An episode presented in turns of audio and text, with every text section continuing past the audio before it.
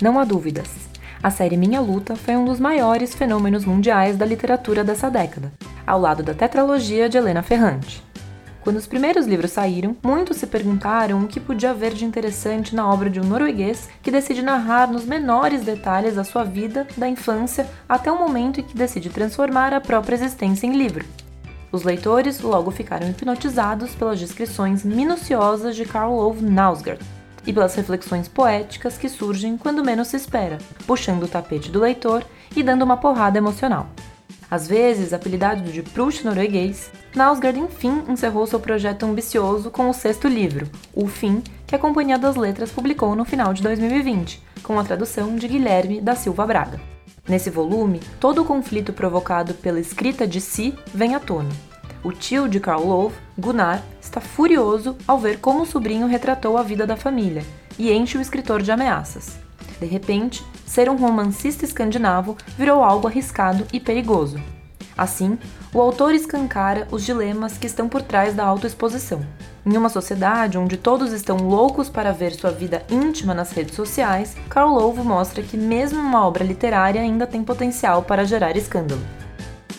De certo modo, o livro representa o ápice de uma tendência que foi batizada de autoficção, um termo cunhado nos anos 70 e que virou moda entre escritores contemporâneos. Para conversar sobre a obra de Nausgard e muitas questões que seu texto traz, para a literatura, a psicologia e a ética, convidamos dois grandes entusiastas. A Natália Timmerman, que se divide entre o trabalho clínico como psiquiatra e com a literatura como escritora e pesquisadora. Olá, obrigada pelo convite. Um prazer estar aqui. E também chamamos Alejandro Chakov, autor de Apátridas, também da Companhia das Letras, que já escreveu sobre Nausgard em veículos como a revista Piauí. Oi, gente, tudo bem? Aqui a gente costuma perguntar sempre aos convidados como foi o primeiro contato que eles tiveram com o autor. Quando saíram as primeiras matérias sobre um sujeito escandinavo embarcando nessa empreitada digna de Proust, o que despertou o interesse de vocês para ler o Nausgard? E como foi o primeiro contato, o primeiro livro? O primeiro contato que eu tive com o Nausgard foi quando eu fazia a pós-graduação em formação de escritores no Instituto Veracruz. E um dos livros que a gente tinha que ler era o A Morte do Pai, né, o primeiro volume da série Minha Luta. E eu lembro que depois de ter lido, eu falei para o Roberto Tadei, que era nosso professor, que ele não tinha indicado um livro para a gente, mais seis, porque é óbvio que eu ia querer ler os outros depois. Se você me perguntar por que, que você gostou do primeiro volume, eu vou falar, eu não sei. Mas eu, eu, quis tanto entender isso que eu fui fazer um doutorado para estudar ele e também Helena Ferrante, que eu também li o primeiro volume nesse mesmo curso. E aí eu fui estudar um doutorado para entender por que esse livro me fisgou e por que, que ele fisga tanta gente, né? Algo que à primeira vista a gente, a gente se encanta, mas não consegue entender direito por quê. E é isso que me, me levou, inclusive, a, a fazer o doutorado. E você, Alejandro? Como foi o primeiro contato, o primeiro livro do Nausgard? Então, eu li o primeiro volume do Nausgard pela primeira vez em 2013. Eu estava fazendo uma matéria jornalística nos Estados Unidos de uma forma bastante aleatória, assim, eu, eu acabei comprando o livro. Aí, naquele momento, quando eu li o livro, eu estava fazendo essa matéria e eu chegava bem tarde, eu estava ficando na casa de um amigo, enfim, dormindo na sala dele, naquela espécie de impermanência, ainda procurando um lugar para ficar alguns meses. E calhou de eu ler o livro nesse momento e casou muito assim. Eu sempre associei a hipnose desse primeiro livro com aquela situação, porque eu chegava, eu ficava lendo de madrugada e tinha uma situação de suspensão de tempo, assim, de madrugada na sala de um apartamento de um amigo, sabe? Não era minha casa. E eu só podia ler naquele horário, porque o resto do dia eu passava trabalhando, né, na matéria, e, e eu não dormia, o livro não me deixou dormir, assim. Acho que era esse. E, e acho que essa sensação, né, de como a Natália observou, de hipnose de você ficar um pouco chocado por como que o livro te pega, assim, acho que isso foi depois dividido. Mas na época eu lembro que ele tinha acabado de ser traduzido para o inglês e ele ainda não era esse fenômeno todo. E eu fiquei me perguntando, eu falei, será que é tão impressionante assim? Será que esse livro vai fazer sucesso? E aí, claro, tempo depois, quando ele começou a, sabe, a virar esse fenômeno, eu, eu entendi, assim, sabe? É, é não entendi, mas eu consegui reconhecer, sabe? Aquela, vi que aquela sensação era mais universal, não uma coisa só particular. É curioso isso que o Alejandro falou, né? De lembrar o, o, momento em que ele leu, porque eu também lembro, né? Eu lia cada volume numas férias, esperava as férias para ir lendo cada volume, e aí eu lembro de estar tá lendo o, o primeiro volume num barco na Croácia. Do meu lado tinha uma pessoa lendo também. O Nausgard. Foi super curioso ver isso. Nossa, tá lendo o mesmo livro? Ok, acho que é compreensível, né, diante do fenômeno que se tornou, mas, mas foi curioso. A gente estava lendo em línguas diferentes, né? Foi, foi engraçado a gente olhar uma balsa na Croácia e, e ver que as duas pessoas estavam lendo o Nausgard. Alejandro, você escreveu na Piauí que, abre aspas, o autor investiga a natureza do seu narcisismo, os aspectos mais desconfortáveis e admite o seu fracasso em contorná-lo. Fecha aspas.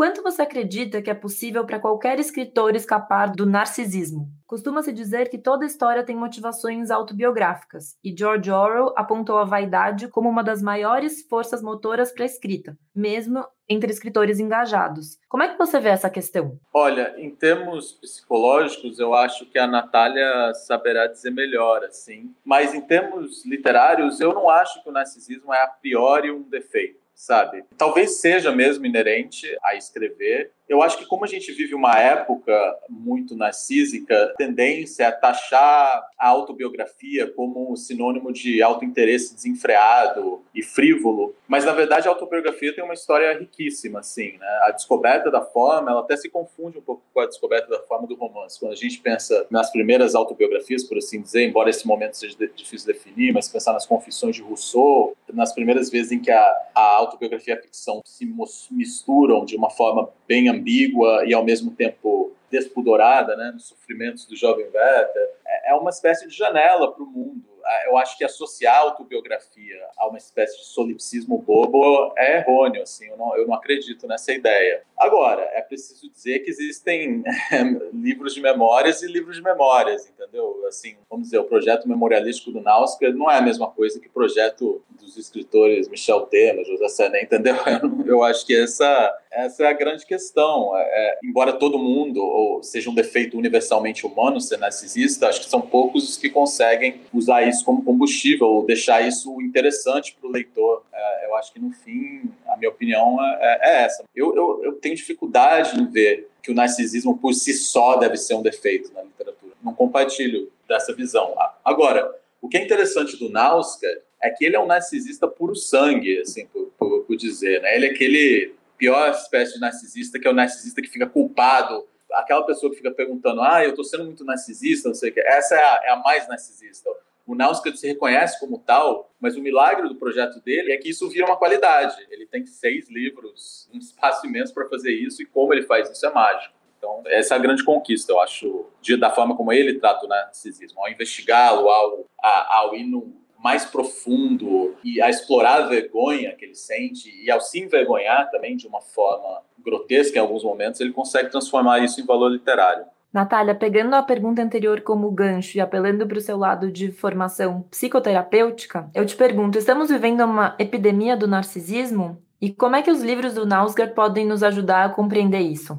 Então, indo no gancho do que o Alejandro falou, se para a literatura é, o narcisismo por si só não é um defeito, é, nem para a psicanálise o narcisismo é, por si só é um defeito, muito pelo contrário. Né? É curioso esse, esse, esse termo epidemia de narcisismo, porque dá, dá noção de uma doença mesmo, né? como se fosse algo a ser evitado, só que para a psicanálise, o narcisismo é um estágio crucial na formação do eu. Ele acontece antes do que o Freud chama de castração edípica, e sem isso o eu não, não se constitui. Né? Então, eu acho legal fazer essa, eh, essa diferenciação só para tirar um pouco do caráter pejorativo que tem na, no termo. Né? O senso comum, ele passou a entender esse termo como um apego excessivo à própria imagem. Né? E eu acho que, assim, a internet, principalmente as redes sociais, elas operam incitando a gente a compartilhar o nosso rosto e nosso cotidiano constantemente, né? É, é, isso é como se fosse, por um lado, um excesso de eu. Só que, por outro lado, isso também pode ser entendido justamente como uma falta de eu, né? uma, uma dificuldade de se, de se estar só, de se estar consigo, né? e precisando o tempo todo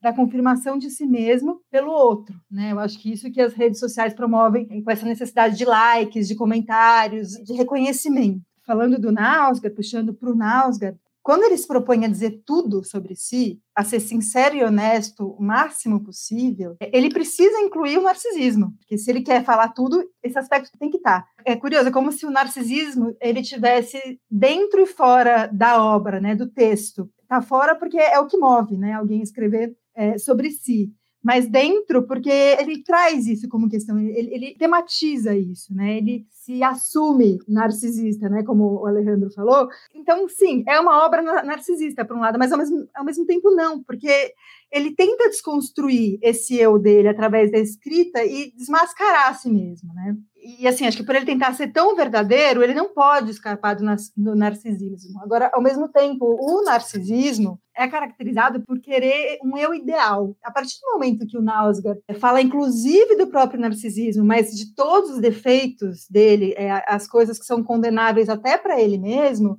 ele está desconstruindo isso dentro do texto, né? Quando ele fala tudo. Então, acho que é uma questão, mais claro, que suscita, assim, né? Esse questionamento, a leitura do Nausgard. No livro 4, que é Uma Temporada no Escuro, o Nausgard fala de suas descobertas sexuais e acaba expondo muitas atitudes machistas de uma maneira muito franca e direta. Como vocês acham que funciona esse mecanismo de, digamos, revelar seus defeitos numa época em que tanto se fala sobre cancelamento? Eu acho que a gente tenta cancelar aquilo com que a gente tem dificuldade de lidar. Quando a gente é, quer cancelar alguma coisa, quando a gente não quer se deparar com alguma coisa, é quando isso pega de alguma forma em alguma questão nossa. Quando o Nausgard ele expõe completamente a vida dele, inclusive os defeitos, inclusive o que ele mesmo considera vergonhoso e o que ele sabe que as pessoas consideram vergonhoso, é como se é, ele estivesse mostrando isso também na gente como por um espelhamento, né? É, é quase como se ele tivesse a coragem de mostrar o que é condenável nele e que a gente acaba podendo assumir que existe na gente também, nem que seja como mera possibilidade, né? Nem que a gente não exerça, como ele, por exemplo, fez quando vamos supor, jogou uma pedra num carro no terceiro volume, ou, ou é, no quarto volume é, teve atitudes machistas, né, em relação sexual, em relações sexuais com, com as mulheres. Isso, e no livro fica claro como é, isso vem de questões dele, de inseguranças dele, né? Quanto mais inseguro ele é, mais é, nitidamente machista ele acaba sendo. No ensaio sobre Hitler, ele, ele traz isso de um outro jeito né, essa mesma questão. Ele fala de uma mulher que estava sendo apedrejada e que aí Jesus interrompe aquele apedrejamento coletivo, que seria paralelo ao cancelamento de hoje, e fala: Bom, atire a primeira pedra quem também não é um pecador. É minha luta por falar com tanta minúcia, com tanto detalhe, as coisas mais difíceis de assumir e muitas vezes desprezíveis que uma pessoa é, tem dificuldade de assumir até para si mesma, abre para a gente a possibilidade de pensar no, nas nossas próprias dificuldades, né? De lidar com o que a gente não consegue admitir no outro, mas que de alguma forma está na gente também. Eu acho assim, da, é um princípio da literatura que o leitor tenha estômago para algumas coisas, sabe? E eu acho que é nessa situação onde cria-se um ruído grande entre os zeitgeist das redes sociais e a literatura, porque nas redes sociais ex, existe uma demanda muito grande por uma espécie de sanitização moral. E essa sanitização moral, eu acho que ela não pode existir ou não tem, eu acho difícil, eu não consigo pensar em exemplos de grandes obras onde ela exista, entende? Então, eu acho que o Nauska, de alguma forma, a obra dele é uma prova rotunda disso. Quanto às atitudes machistas e sexistas, eu queria trazer discussão um pouco, por exemplo, para o pai do Nauska, que é, enfim, uma figura central, a figura central do livro. E eu acho que é o que é interessante notar é que o leitor entende absolutamente que o pai do Nauskar, o que no final ele revela o nome, com uma potência incrível no sexto volume, ele segura o nome ali até o final, fazendo toda uma digressão sobre a coisa do nome próprio. Mas eu acho assim que se você olhasse os dados essenciais da vida do pai do Nauskar, ele foi um cara que não foi particularmente machista, a, a, a esposa dele trabalhava, ele não, não tem caso de violência doméstica, não tem estupro, não assim, não, não tem uma, um, um, evento, vamos dizer assim, palpável, tem algum outro evento de violência absolutamente comum naquela época, ele puxa a orelha do Nauskar, mas, assim, a violência que existe na forma do trato, uma violência absolutamente que não seria tangível se você a colocasse em termos de dados da vida do Nausgard pai, ela é completamente brutal, sabe? A forma como ele fala com os filhos, o desgosto que o Nausgard reconhece em que ele não quer estar lá, ele não quer ser pai, entendeu? Que ele sente que ele está tendo a liberdade dele privada e o que dá muita força ambígua ao livro é o fato de que o Nausker também se sente atraído por essa masculinidade. Mas o que eu acho interessante é isso: se você colocasse os dados essenciais da vida do, do pai no papel, haveria muito pouco. É, não tem nada ali que ele pudesse ser preso, por exemplo, entende? E ainda assim, é um dos personagens mais vistos da literatura recente. A força da literatura do Nausker é em retratar um personagem absolutamente vil, em muitos sentidos, porque a violência psicológica que ele, que ele distribui aos, aos filhos ao longo de uma vida é real, tangível, o leitor sente isso, mas que nos, vamos dizer assim, na, na forma atual de você elencar, sabe, ações, ele não parece ser alguém particularmente reacionário, que causa violência doméstica, e ainda assim é um dos personagens mais vistos da literatura. Então eu só acho interessante porque eu acho a, a literatura do Nauska, de alguma forma, ela recupera essa subjetividade da experiência que às vezes simplesmente não é capturada pela essa forma algorítmica da exposição do eu e do qual eu acho que muitos leitores muitos leitores conseguem se identificar com isso num livro como o do Nauska, né? A, a experiência do leitor, a própria experiência do eu do leitor parece enriquecida da forma como ele escreve. Então, falando um pouquinho sobre o pai, ele fala de como usou a tragédia pessoal como matéria-prima. Abre aspas. Ao fazer aquelas revelações sobre meu pai e sobre o fim que teve, eu havia ficado com um gosto amargo na boca, porque assim eu tinha acabado por usar a ele e a tudo que havia de trágico na vida para o meu benefício pessoal. Isso nas coisas pequenas, mas o romance aumentava tudo e transformava tudo em uma coisa grandiosa. Eu tinha usado meu pai, sim, eu tinha usado o cadáver dele como escada. Foi o que fiz ao escrever sobre o que aconteceu. Fecha aspas. Natália, a questão da morte do pai é uma das mais centrais na história da psicanálise e não é à toa que o Nausgard usa isso de centro no primeiro livro.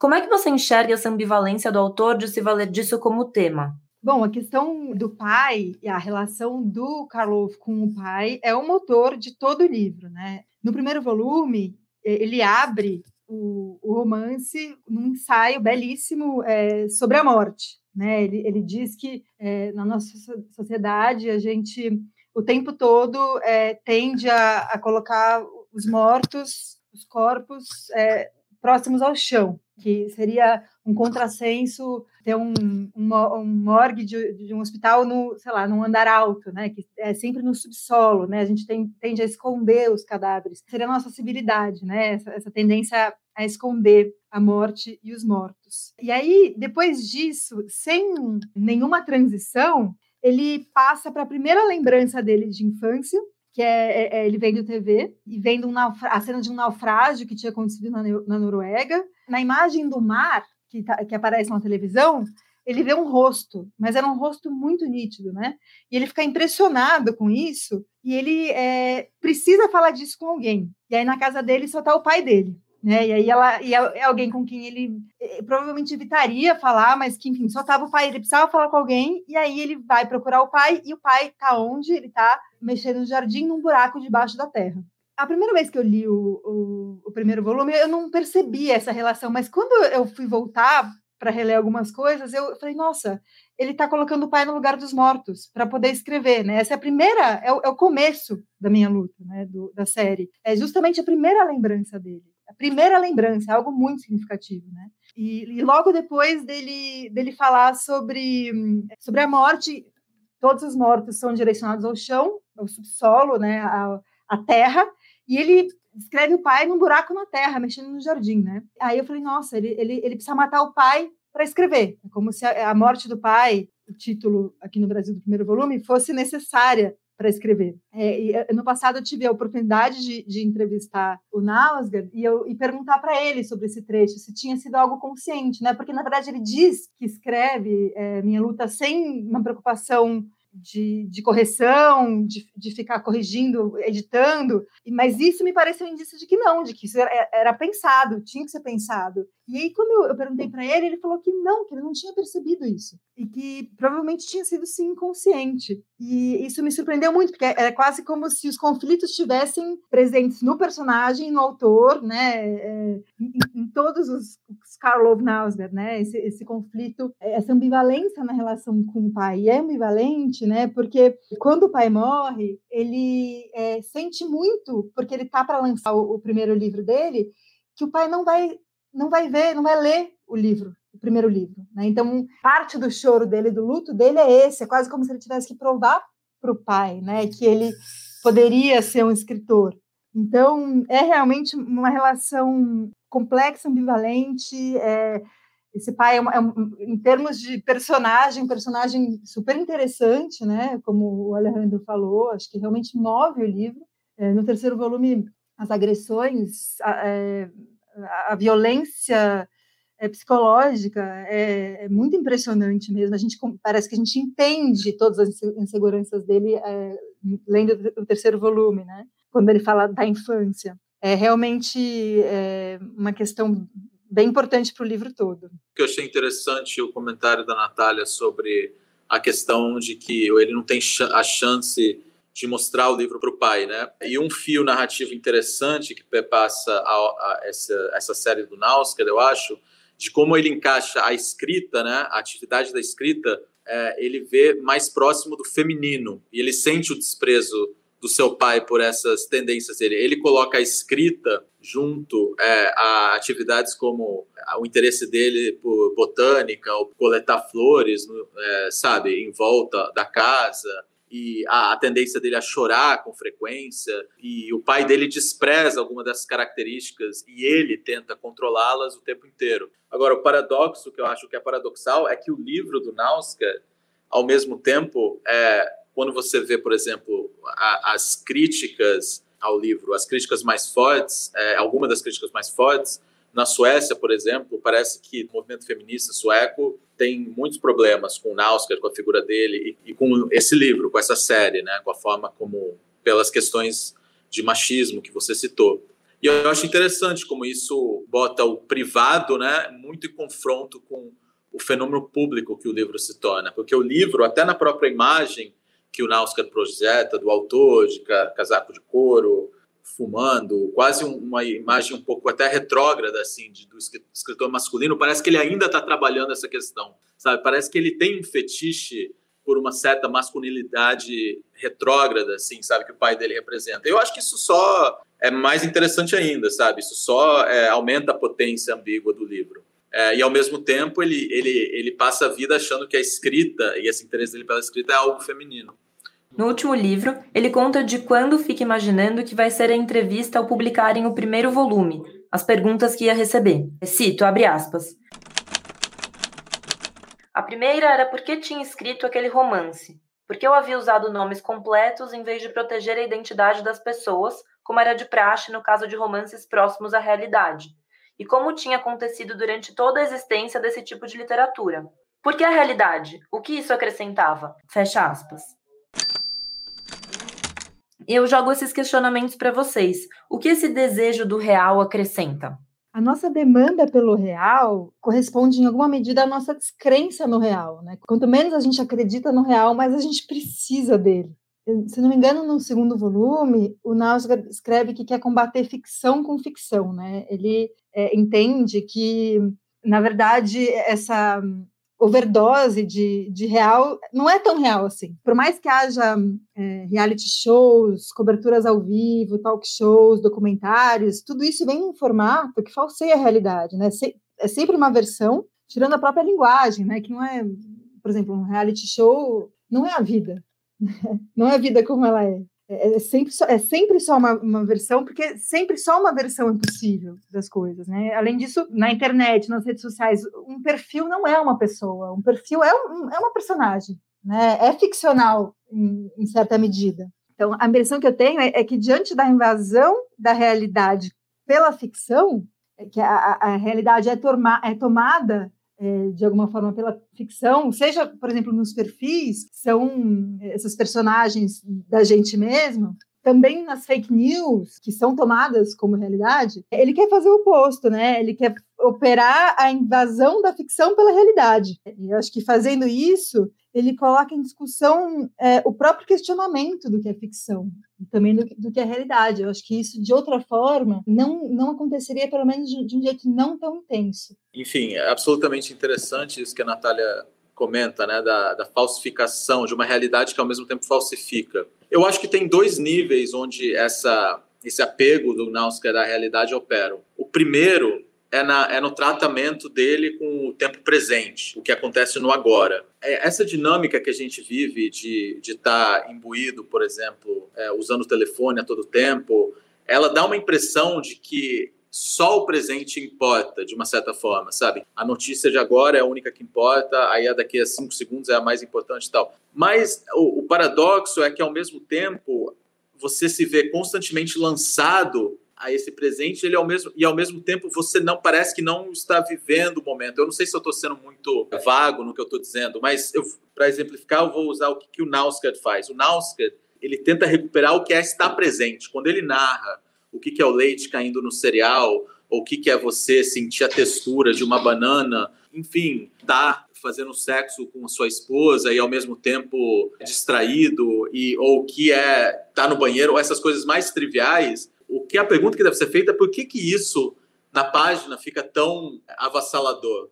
E parte, eu acho, é porque a forma de vivência contemporânea, ela constantemente evanece esses momentos presentes. Você não se sente no palpável. Então, eu acho que no sexto volume ele chega a dizer isso. Ele fala no mundo cheio de ficções ou no mundo com que são essas narrativas que a Natália acabou de descrever, né? Parece que você está sempre circundado por narrativas diferentes, por narradores inconfiáveis. Ela fala, ele fala no mundo cheio de ficções, o escritor deve se voltar à realidade. E ele quer dizer isso, eu acho, num sentido mais trivial possível, de ter essa experiência e de sentir o que é estar carnalmente no mundo. Então, o livro dele faz essa tentativa constante, eu acho, e, e por isso, de certa forma, que o livro é tão, é tão forte. É, esse é um ponto, né, que, que é mais do tangível. Eu acho que outra questão em relação aos nomes é que há muito tempo, qualquer pessoa que escreve ficção sabe que tem uma relação absolutamente promíscua entre a realidade, as pessoas que a gente conhece e, e o personagem que a gente cria e, e, e, o mundo ficcional que a gente cria. E por muito tempo a crítica literária, é, eu não sei qual seria o termo para esse tipo de crítica, mas vamos dizer formalista, parecia querer negar essa relação promíscua. Ou dizia, ah, o autor e a vida dele não tem nada a ver, vocês não podem interpretar o autor pela biografia tal. O Nauska dá uma chega com os dois pés no peito dessa teoria, que ele que ele fala, não, é promíscuo, inclusive eu vou botar os nomes das pessoas que são elas que eu estou retratando agora. Ao mesmo tempo, ele tem uma autoconsciência da forma, ele sabe que o que ele está escrevendo é romance. Inclusive, ele encaixa o livro nesse gênero. Mas eu acho que tem uma coisa transgressora que ele está tentando fazer, que é, não importa vocês críticos, vocês sabem que tem que essa relação promíscua existe, e eu vou mostrá-la aqui, entendeu? Eu vou romper um pouco essas regras que é um pouco do que a literatura se nutre, né, dessa espécie de transgressões. Ele, eu acho que ele faz um pouco isso. É nesse sentido também que ele tenta brincar um pouco com as regras da ficção. A fala do, do Alejandro me fez pensar em algumas coisas também, né? Primeiro essa questão do tempo do romance, que é um tempo muito pouco tradicional, né? Bom, o presente é, é a escrita, o presente da escrita, mas assim como ele se dispõe a escrever tudo, parece que ele está também se dispondo a escrever a passagem do tempo, né? Como se a, a, minúcia de descrições ficava passando até mais devagar, porque um jantar entre amigos acaba levando 50, 60 páginas. E, e o mais curioso é que pode soar, nossa, mas como assim? Isso deve ser horrível de ler. Não, é uma delícia de ler, é muito gostoso de ler, né? Exatamente isso que o Alejandro falou, né? Como se, como se estivesse faltando, a experiência estivesse faltando, né? E, e a, da outra coisa que ele falou dessa subversão da, da biografia, do, do, biográfico, a obra não, não poder ser compreendida pelo biográfico, o Nausgard, ele leva isso tanto ao extremo que, na verdade, assim, ninguém vai conseguir escrever uma biografia do Nausgard, não precisa, né? Ele, ele, escreveu um romance, mas os dados biográficos dele a gente consegue encontrar dentro da obra dele mais do que qualquer, em qualquer outro lugar. Fora da literatura, a gente não acha tanto, tantos elementos sobre a vida dele quanto dentro, né? Isso é realmente incrível que ele é, consegue fazer. Isso é interessante, porque o Nausker, ao mesmo tempo que ele é a pessoa que mais se expõe, ele segue a tendência de, de uma série de autoficcionistas que, por exemplo, não têm redes sociais e não vivem na economia da internet. Então, isso eu acho. Eu não acho que isso nem necessariamente seja um manifesto ou algo super consciente que eles fazem, mas é uma espécie de reconhecimento que o que esse tipo de literatura provê é uma outra espécie de intimidade que não está ligada, vamos dizer, a esse simulacro de intimidade que se cria na internet. Eu acho isso interessante também. É, é o, o não está é, involucrado nessa economia de Instagram ou de, e, ao mesmo tempo, ser uma pessoa que se expõe com constância. E eu acho importante dizer também que alguns dos experimentos autobiográficos do Nausker são fracassos há muitos ensaios deles, notas de viagem que ele escreve, onde o narcisismo dele não é problematizado da mesma forma em que na série Minha Luta, mas sai de um jeito grotesco. Isso absolutamente não o diminui como escritor,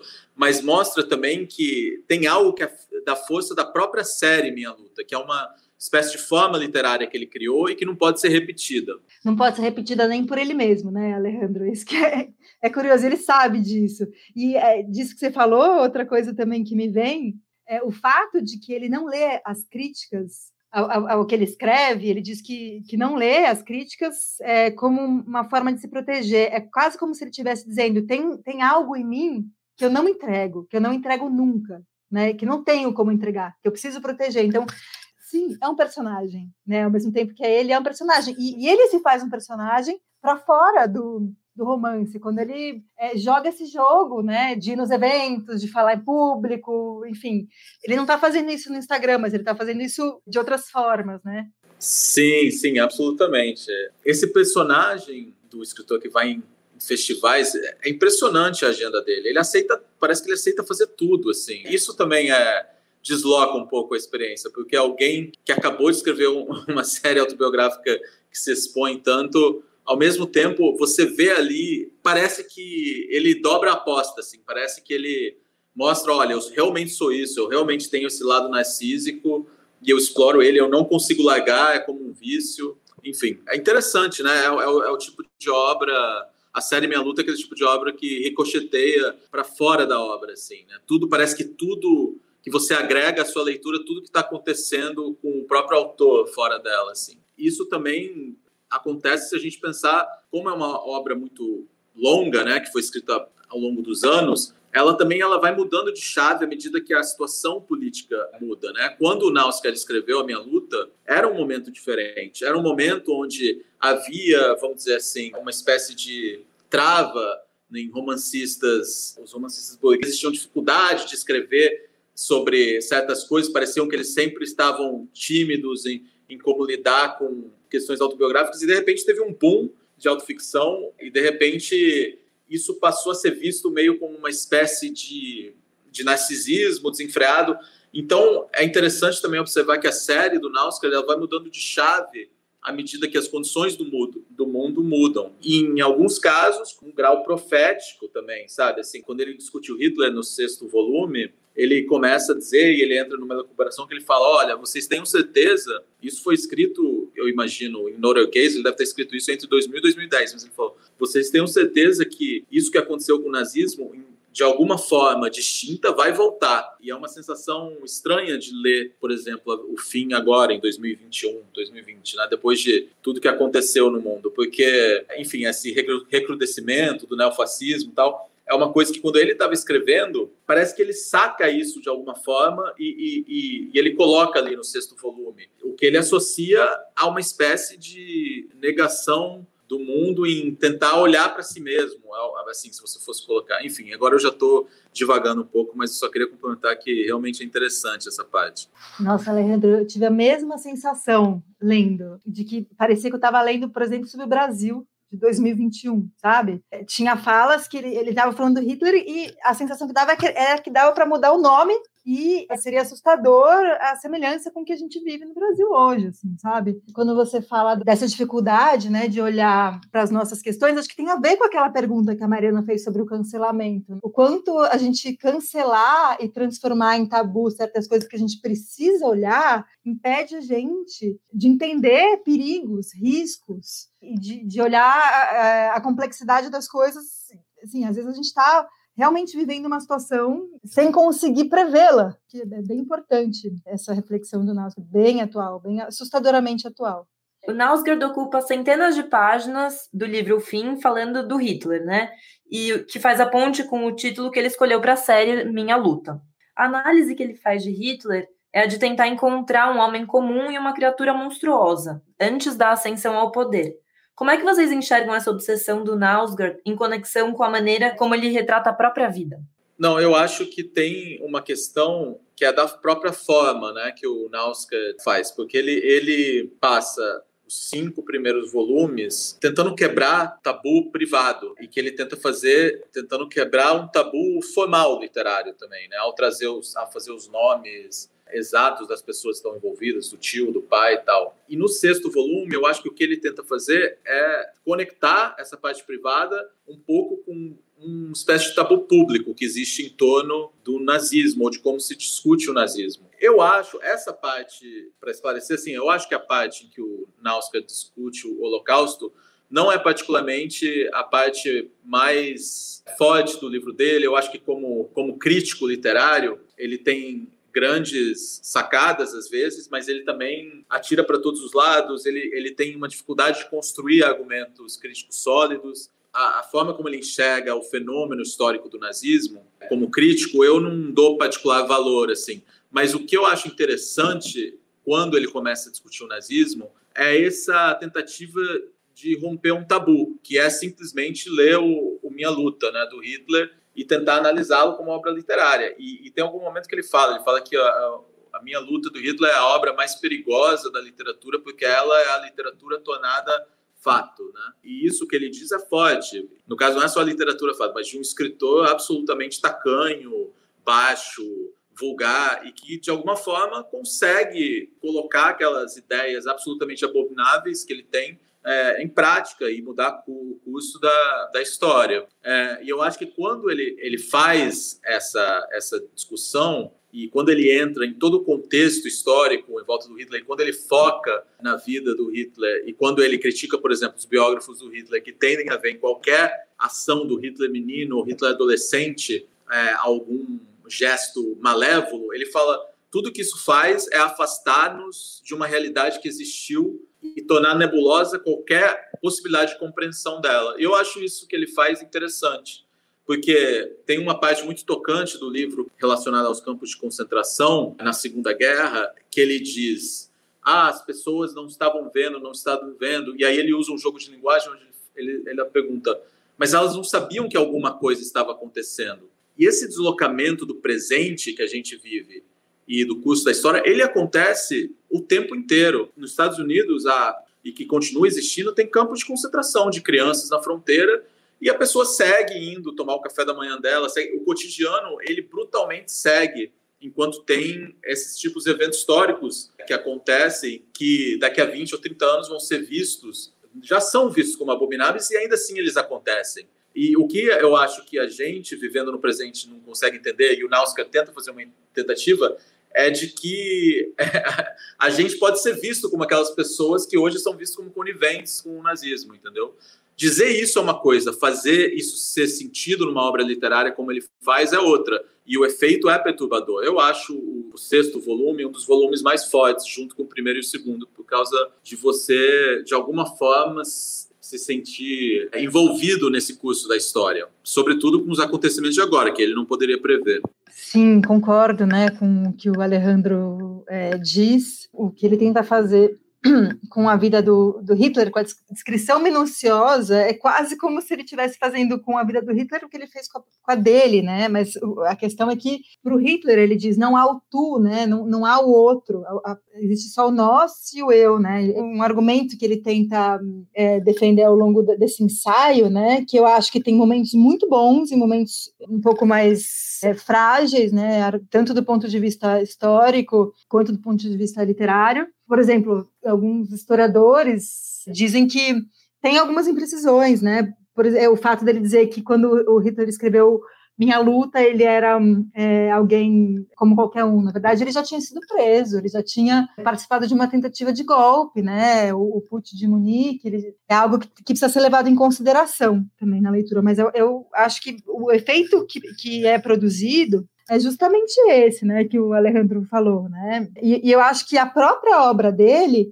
acaba sendo é, a luta dele, a minha luta, né? Eu acho, eu acho curioso quando ele fala que o, que o termo, né? É quase como se ele pegasse o nome emprestado, minha luta, como chave para a realidade, sendo minha luta de Hitler o, o livro que mais é, fez de um jeito abominável, mas, mas fez essa ponte entre entre o escrito e o real. E ele pega essa chave para fazer esse trânsito entre o ficcional e o real no livro dele. Só que é, o nazismo opera um apagamento das diferenças. Ele é justamente o apagamento das diferenças, do pequeno, do insignificante, é, das nuances.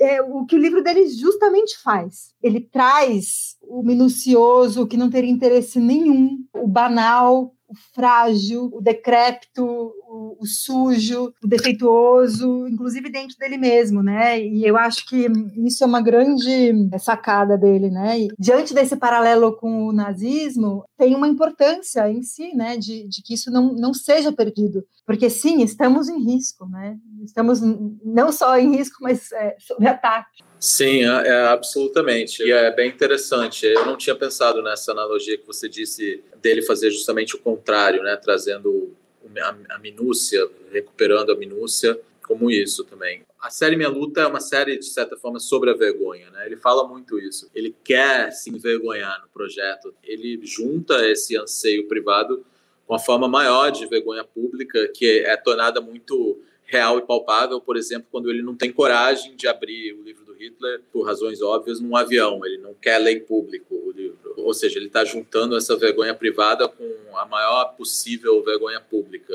Então, agora, para a gente encerrar, eu queria que vocês falassem para os nossos ouvintes que ainda não se aventuraram na saga. Por que começar a ler Nausgard?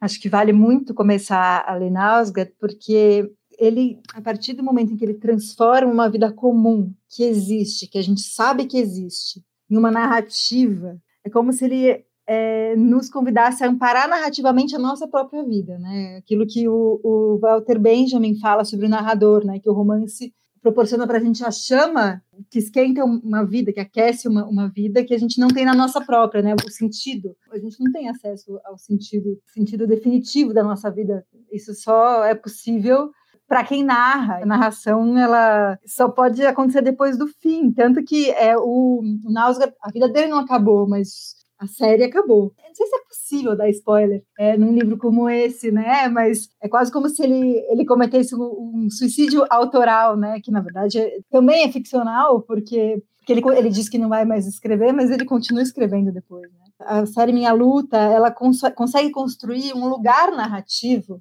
para onde a gente tem muita vontade de voltar. Eu lembro que quando li, teve um intervalo entre a leitura do, do quinto e do sexto volume, e quando um intervalo um pouco maior que, que o dos outros, e aí eu, eu fui ler e falei, nossa, como eu estava com saudade daqui, sabe? Como se fosse um lugar mesmo, como se fosse um lugar que me dissesse respeito. Né? Eu estava com saudade de visitar aquele lugar, quase como se eu tivesse ido viajar mesmo para aquele lugar. Eu absolutamente, também como a Natália, eu tive essa sensação, porque eu terminei de ler o quinto volume da série já há alguns anos. E quando eu voltei para ler agora, recentemente, o volume 6, eu tinha dúvidas se eu ia apreciar da mesma forma a série ou qual que seria a minha reação lendo. E aí aconteceu uma coisa que eu acho que acontece quando a gente lê obras monumentais, que é todo isso que eu disse do tempo político mudar e, da, e das coisas, acaba caindo também um pouco por terra na experiência da leitura, porque é isso, é como a grande obra literária parece que ela tem uma coisa de suspensão no tempo, né? A forma como eu me senti quando eu li o primeiro volume, em 2013, é muito parecida com a que eu me senti lendo o sexto volume, cerca de sete anos depois. Isso por si só já é razão suficiente para indicar o livro. Um livro que consegue resistir ao tempo e à voga por alguns seguidos, um tempo absolutamente acelerado como o nosso, é, é certo que ele, que ele deve ser lido, eu acho. Natália, Alejandro, muito obrigada pela participação de vocês aqui na Rádio Companhia. Foi um prazer esse papo. Obrigadão. Obrigado, Mariana. Prazer. Obrigada, Mariana. Prazer. Prazer conversar com você também, Alejandro. Prazer, Natália. Adorei a conversa.